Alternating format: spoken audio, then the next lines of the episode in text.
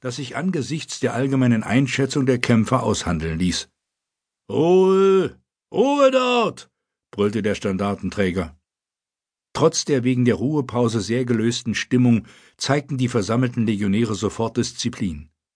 Von einem Moment auf den anderen verstummten zweitausend schreiende, gestikulierende Soldaten und setzten sich in Erwartung des Zweikampfes hin.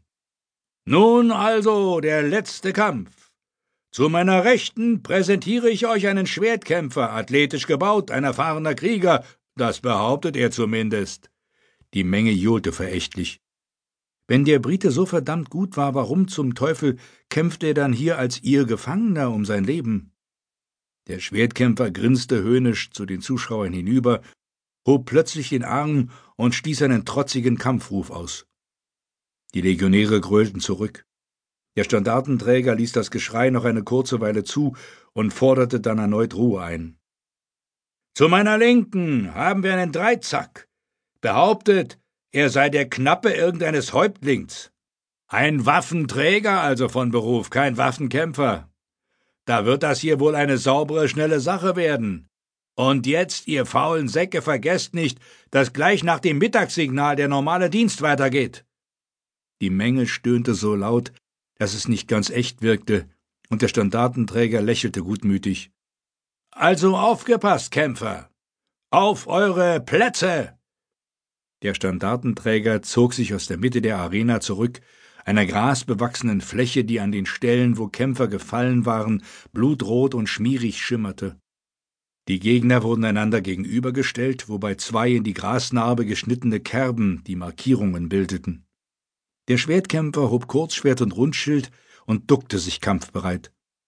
Im Gegensatz dazu hielt der Dreizackkämpfer seine Waffe senkrecht nach oben gerichtet, ja er schien sich fast darauf zu stützen, das Gesicht vollkommen ausdruckslos.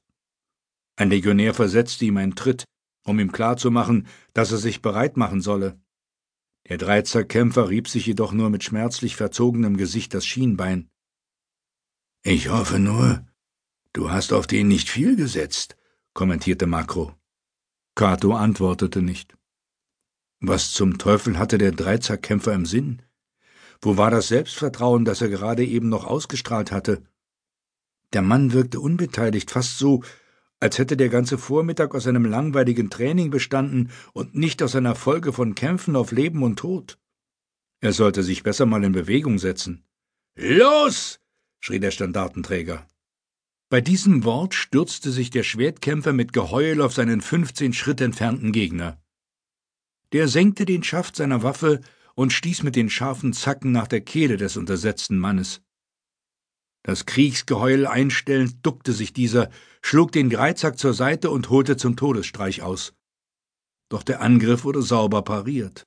Der hochgewachsene Brite setzte nicht etwa erneut die Spitze des Dreizacks ein, sondern wandelte den Schwung des empfangenen Stoßes in eine Drehbewegung um und ließ das Schaftende gegen die Schläfe seines Gegners krachen.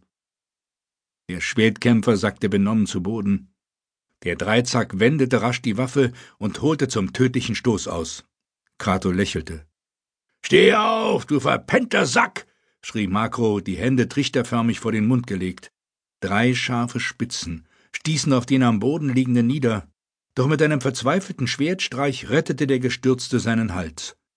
Er wurde zwar getroffen, doch es war nur ein flacher Schnitt in die Schulter.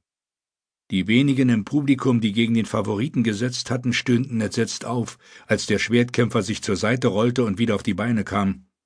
Er keuchte, die Augen weit aufgerissen, und jetzt, nachdem er so sauber ausgetrickst worden war, war alle Arroganz verschwunden. Sein hochgewachsener Gegner riss den Dreizack aus dem Boden und duckte sich, das Gesicht grimmig verzerrt. Von nun an würde keiner dem anderen mehr etwas vormachen, jetzt zählten nur noch Waffenkunst und Kraft. Los, schrie Makro, durchbohr dem Schwein das Gedärm! Kato saß still da, zu befangen, um sich dem Geschrei der anderen anzuschließen, aber auch er trieb seinen Mann in Gedanken energisch an, die Fäuste geballt, trotz seiner sonst üblichen Abneigung gegen solche Kämpfe. Der Schwertkämpfer testete mit einem Seitenschritt das Reaktionsvermögen seines Gegners, um einzuschätzen, ob das eben nur ein Glückstreffer gewesen war. Sofort waren die drei Zacken wieder auf einer Linie mit seiner Kehle. Die Menge johlte anerkennend, Hier wurde schließlich doch noch ein richtig guter Kampf geboten. Einer plötzlichen Finte des Dreizackkämpfers wich der Gegner mit einem wohl ausgewogenen Sprung nach hinten aus, und wieder jubelte die Menge. Sauber! Makro schlug sich mit der Faust in die Hand. Hätten wir mit mehr von dieser Sorte zu tun gehabt, würden wir jetzt da vorne kämpfen. Die beiden sind gut, wirklich ausgezeichnet. Ja, das stimmt, Herr, antwortete Cato angespannt, die Augen auf das Paar geheftet, das einander jetzt auf dem blutverschmierten Gras umkreiste. Die Sonne strahlte auf das Schauspiel nieder. Das Vogelgezwitscher in den Eichen, die das Tal säumten, wirkte völlig unpassend. Einen Moment lang verwirrte Cato der Gegensatz zwischen den vom Kampf berauschten Soldaten, die mit heiserem Gejohle zwei Männer zum Kampf auf Leben und Tod anfeuerten, und der friedlichen Harmonie der umgebenden Natur. In Rom hatte er die Gladiatorenkämpfe immer missbilligt, doch hier, in Gesellschaft von Soldaten, die nach einem Kodex von Blut, Kampf und Disziplin lebten, konnte er seinen Abscheu unmöglich äußern. Ein metallisches Klirren begleitete einen wilden Austausch krachender Schläge. Ohne dass eine der beiden Seiten einen Vorteil gewonnen hätte, begannen die beiden erneut sich zu umkreisen. In den Rufen der zuschauenden Legionäre machte sich allmählich Enttäuschung bemerkbar, und so gab der Standartenträger den Männern mit dem Glüheisen das Zeichen, hinter die Kämpfer zu treten, wo sie die schwarzen Stangen mit den rotglühenden Spitzen in der Luft schwenkten. Über die Schulter des Schwertkämpfers hinweg erblickte der Lange die Gefahr, warf sich in einen wüsten Angriff und versuchte dem Gegner mit einer Serie von heftigen Hieben die Klinge aus der Hand zu hauen.